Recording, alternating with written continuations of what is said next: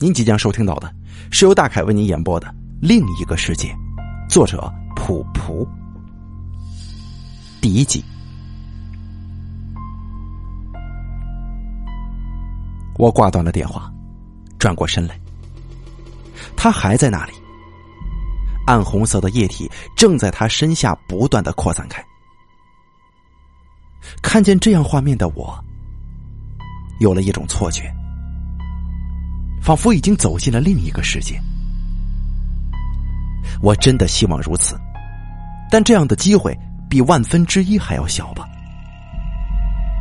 一般人是无法真正进入另一个时空的，但我真的希望能这样，真的希望。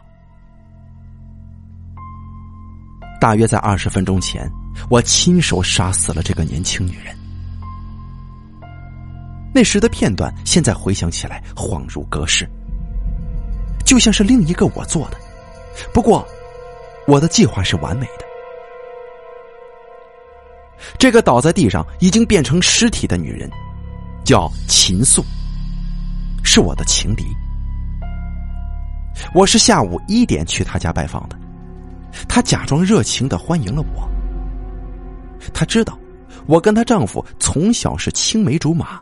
一起长大的，她也知道我并不喜欢他，她甚至知道我很依赖她丈夫，但她不知道的事情至少有两件：一，我还是非常喜欢他，这无法改变；二，朋友的朋友未必就是朋友，尤其是女人之间。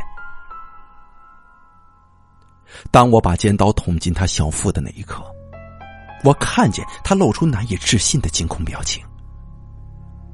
我把脸向他贴近，仔细的观察他，甚至可以看到他脸上涂过的脂粉，也散发出死亡的味道。哼，我不想先使用安眠药，我要让他在清醒的状态之下感受死亡的逼近，感受我曾经有过的痛苦。感受我的绝望和无奈，直到身子抽动着倒下去，失去人类身份的那一刻。然后，我就松了口气。我开始不紧不慢的脱下身上沾血的连衫裙，就站在尸体边上，直到只剩下内衣的时候，我再从随身的手提袋中取出新的换上。接下来要做的，就是把它用来接待我的茶杯跟拖鞋归位，消除有熟人到访的痕迹。没什么紧张的，更不会害怕。虽然一具尸体正在我的脚边失去温度，但是，他再也不是我的情敌了。我已经原谅他了。拿出手机。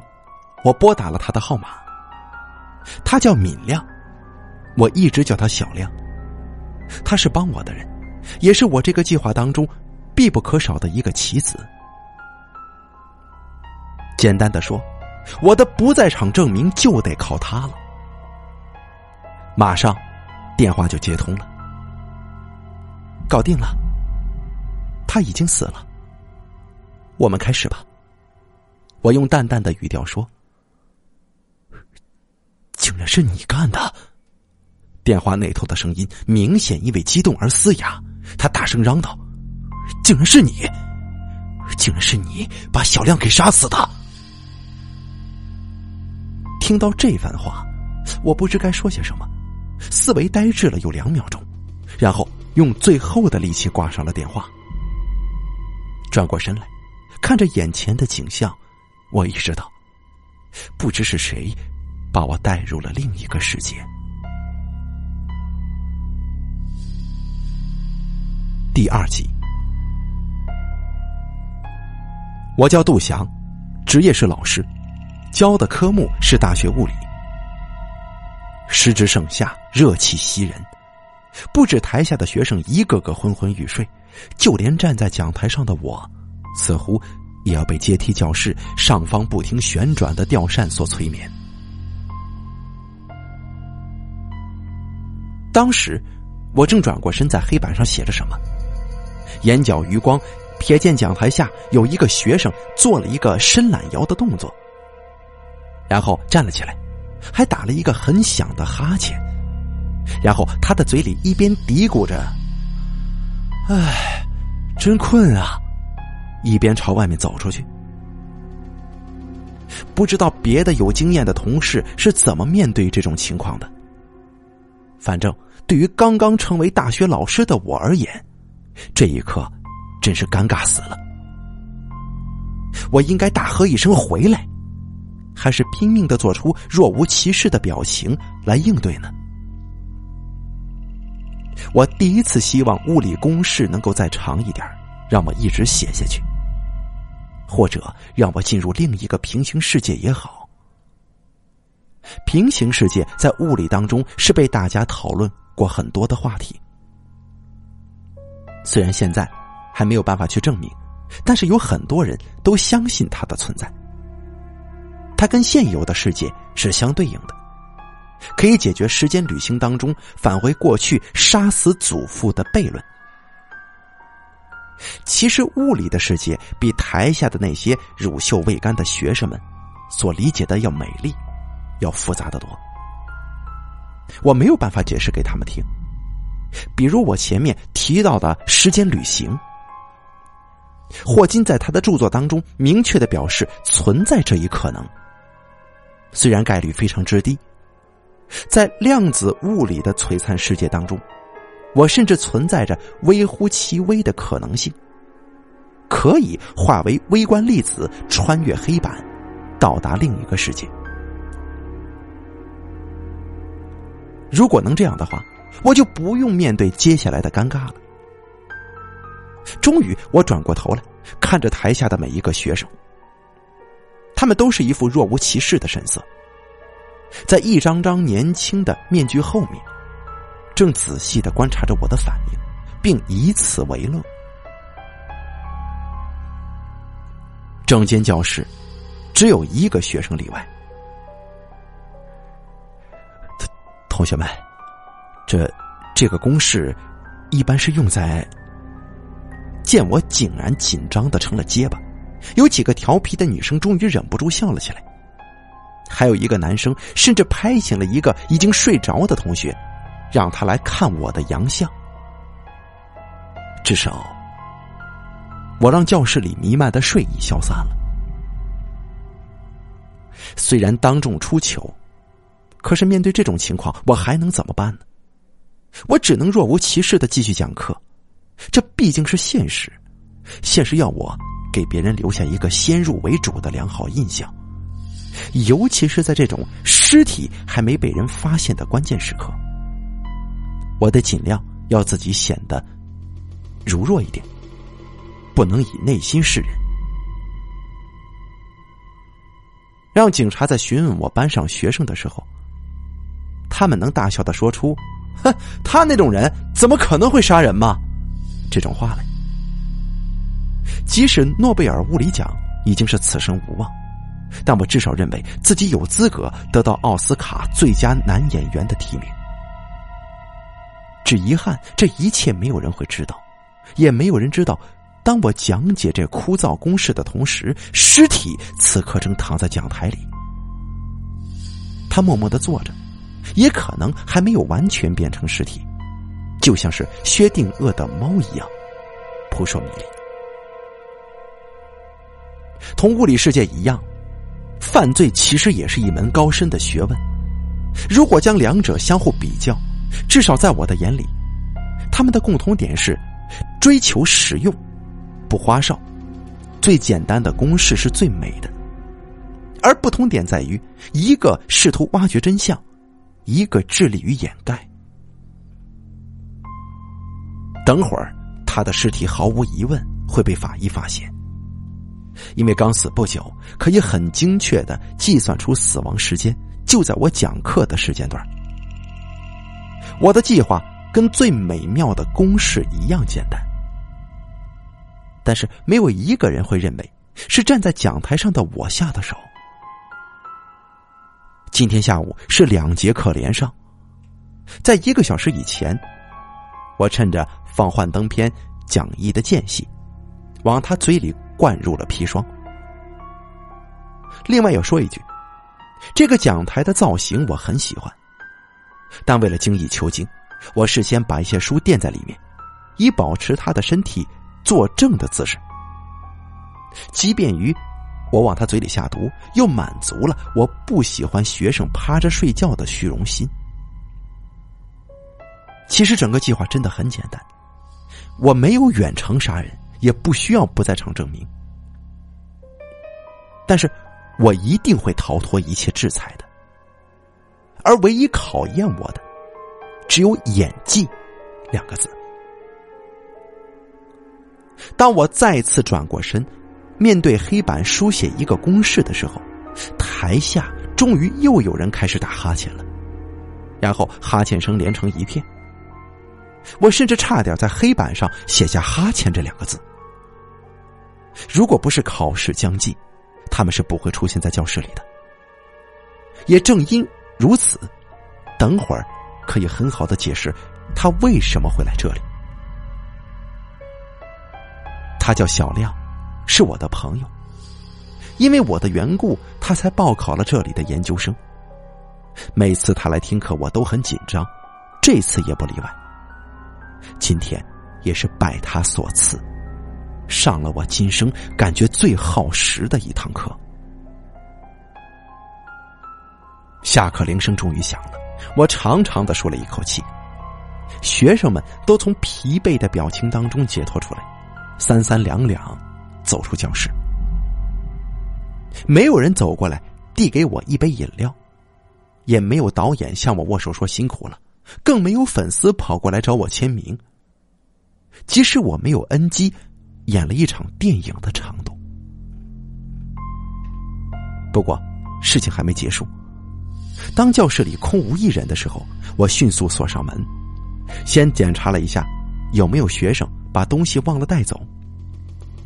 如果没有的话，他们回来找我的概率不会超过千分之一，可视为空气摩擦阻力，忽略不计。窗帘在前面放映幻灯片的时候就已经拉上了，还为了预防万一，我昨天就已经在门上方的窗户上粘上了报纸。从讲台里把它取出来之后，我先帮他活络了一下四肢，以减少不必要的尸斑迹象，然后把他搬到靠后排的边上，这是最不起眼的角落。再把它摆成一个趴在桌上埋头睡觉的姿势，这是教室里最常见的风景了，没有人会感觉到奇怪。同学，同学，已经下课了，还不走吗？他一动不动，让我迅速的进入了角色。我一边做出大惊失色的表情，一边把他脸翻了过来。虽然顺序反了，也没有人喊咔。然后再以最快的速度朝教室休息室冲过去。哎呀，又一个呀！是啊，考试压力太大了，快报警吧！看着他们的反应，我都怀疑自己不应该表现的如此吃惊。我一边张口喘着粗气，一边用桌上的电话打了幺幺零，然后是保卫科。挂上电话还没多久，走廊上就挤了很多学生。不过教室门口被先到一步的保安给拦住了，谁也不许进去。被拦住的人都探头探脑的站着，脸上的表情是严肃和紧张，可以让人想见当年学生运动的场景。我想，这个时候如果小亮突然坐起来，笑着对大家说：“我们只是在拍戏呢。”所有人肯定会露出大为失望的神色吧，然后骂骂咧咧的离去。就在这个时候，楼梯下方突然传来一阵骚动。警察这么快？不可能吧？这警车平时没这么快呀？这这是学校的事情啊，不好说。楼上的议论声此起彼伏，我的好奇心也被勾了起来。真的是警察吗？怎么没有听到警笛声呢？正当我们几个老师想打开门一探究竟之时，一个熟悉的身影率先推开门冲了进来。他见到我之后，一下子停住了脚步。我吓了一跳，吃惊的瞅着他。他双唇紧闭，脸上写满了悲痛跟怒气，就这么站着瞪着我。过了有好一会儿，他才哭了出来，然后用哽咽的声音对我说：“是云儿，是云儿杀了他呀！”我怀疑是否听错了。我连忙扶住他颤抖的双肩，让他重复一遍。不信你问他呀，他刚才在电话里自己对我说：“是他杀死了小亮。”从这一刻开始，我的大脑变得一片空白，我差点脱口而出：“这明明是我杀的！”我有点糊涂了，我开始怀疑这真的是我干的吗？难道我刚才做的只是一场梦吗？亦或者说，我真的进入了另一个平行世界？看来，不止奥斯卡最佳男主角，诺贝尔奖，我都有希望了。第三集，云儿一边快步行走，眼泪一边从脸庞滑落。杀人的时候，也远没有如此痛苦。想的这么多辛苦的不在场证明，上午还跟小亮确认过，结果到下午的时候，他却先不在场了。有比这更讽刺的事儿吗？尸体先放在那里，已经没什么办法了。如果可以的话，他真的很让秦素再给他一次机会，对他说。秦素，这次我没准备好，你先活过来行吗？但事已至此，他现在唯一能做的就是迅速逃离现场，希望警察能够晚点发现尸体，给予补救的机会。冷静，现在一定要冷静。已经没空为别的心烦了，可是却还有一件事情很在意。小亮是被谁杀死的？更重要的是，为什么要说是我干的？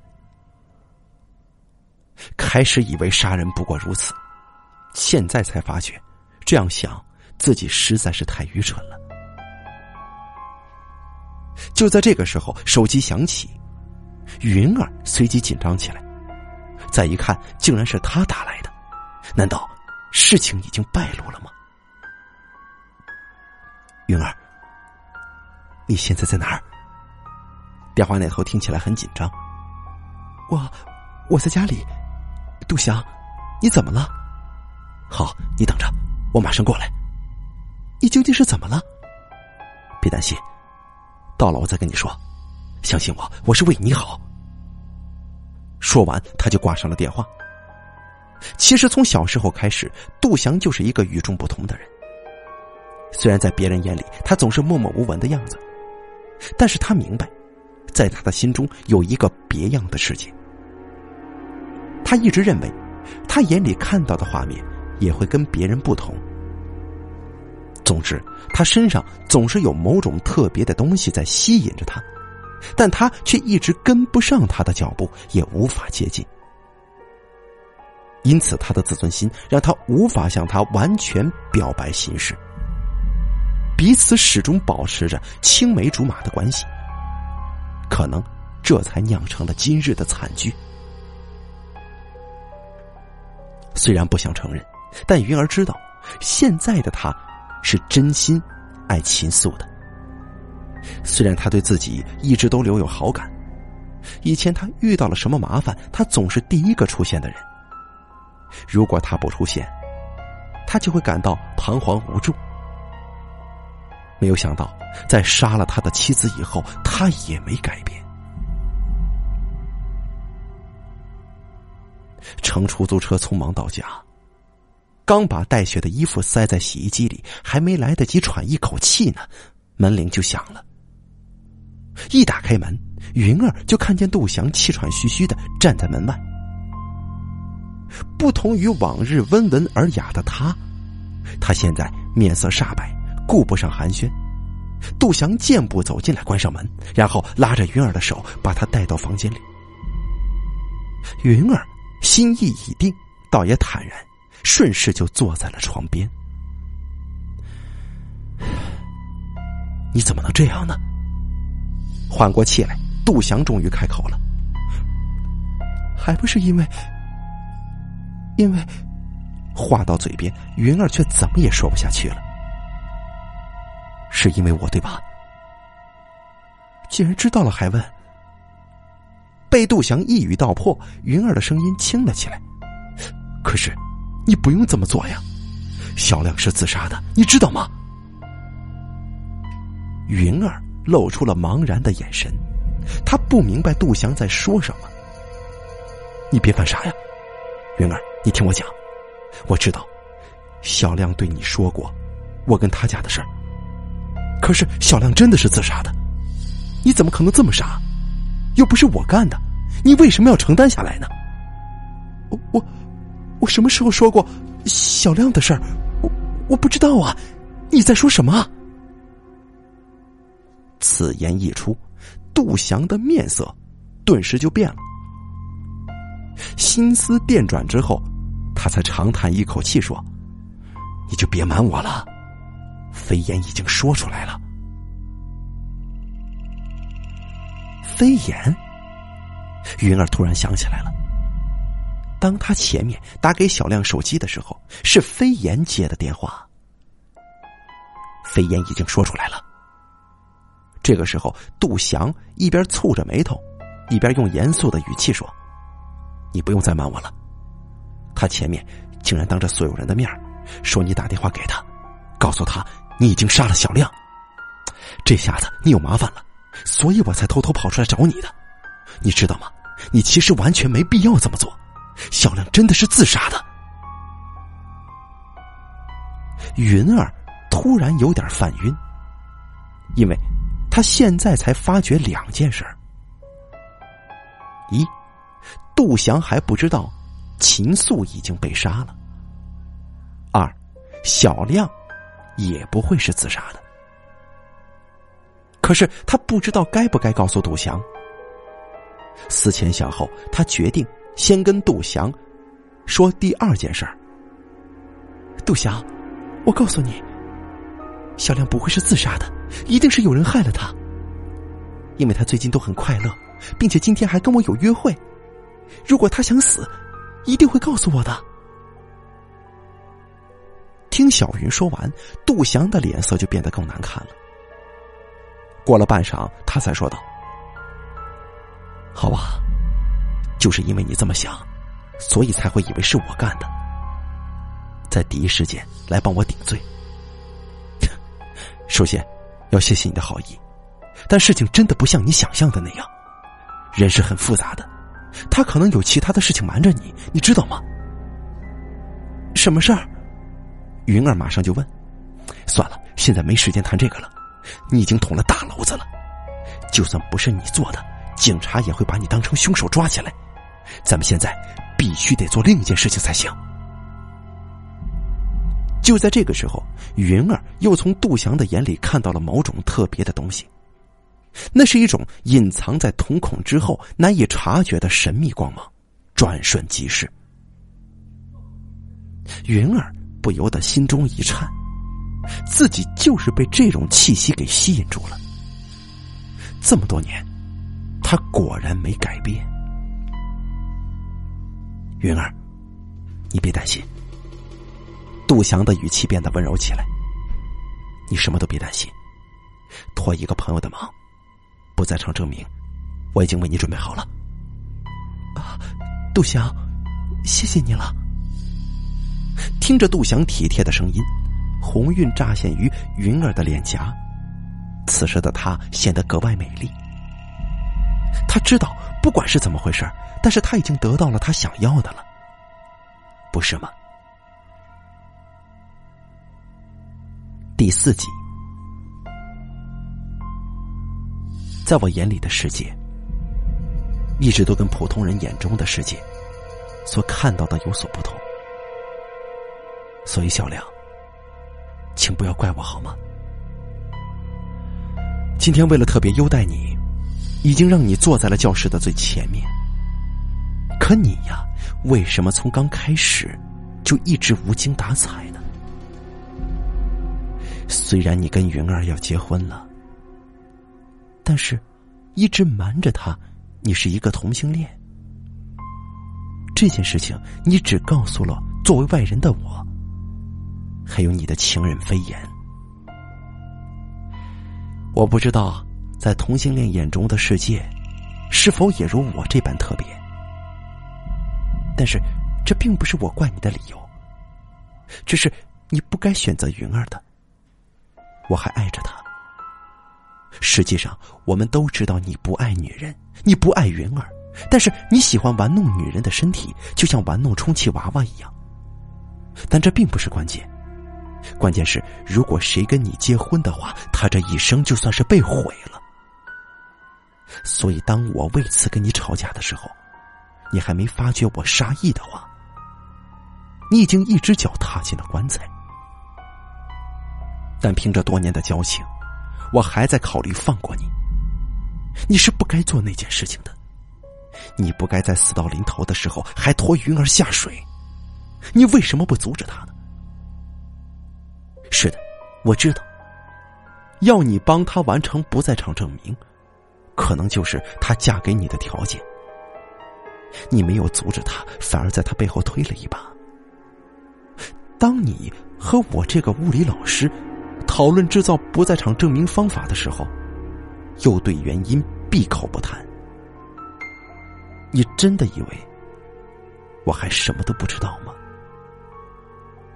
小亮啊，我在问你话呢，你怎么睡着了？你不是很喜欢听我的课吗？你知道，这下我没法不出手了。但是，要把这么烦乱的事情一下子解决，还真得动点脑子呢。得需要一个万全之策才可以。说实话，秦素并不是一个坏女人，坏到让我堂而皇之的除之而后快。她只是一个失去我爱的可怜女子，她没有任何地方对不起我。只是不肯就此放手，我也无法找到跟他离婚的理由。其实这样下去也没什么的，我本来打算跟他相敬如宾、白头偕老的，但我没想到的是，云儿竟然想要杀了他。可见嫉妒真的是一件恐怖的事物啊！他不会随着时间而枯竭，只会在某一天爆发，你说对吗？哎呀看来你是真的辜负了我的好意，在我给你一个人讲课的时候，你居然在讲台里睡着了。算了，同学们就要来了，让我把这堂课继续讲完吧。小亮，这是我给你上的最后一堂课。世界上其实没有那么多巧合，巧合到两件谋杀案正好纠结在一起。除非是有人背后操纵，但不管怎么样，让云儿得到她想要的不就行了？虽然她只是想要一个不在场证明，我肯定会替你完成，并且我会给她更多。她从小就很依赖我，所以当她得知不在场证明意外失效的时候，一定会打电话找我。我早就替她准备好了新的不在场证明，但我不能主动联系她。必须让他先有求于我，除非事情的发展甚至出乎了我的意料，我那个时候才会主动打电话给他。在接到他电话之后，我会告诉他怎么做。在我给他设计的不在场证明里面，你的自杀理由是必要条件。他是唯一知道我有杀你动机的人，只要他照做了，我就绝对安全了。你放心吧，他不会因此怪我的，就像他也没跟我商量就去杀了我的妻子一样。小梁，时间要到了，祝你在另一个世界开心快乐。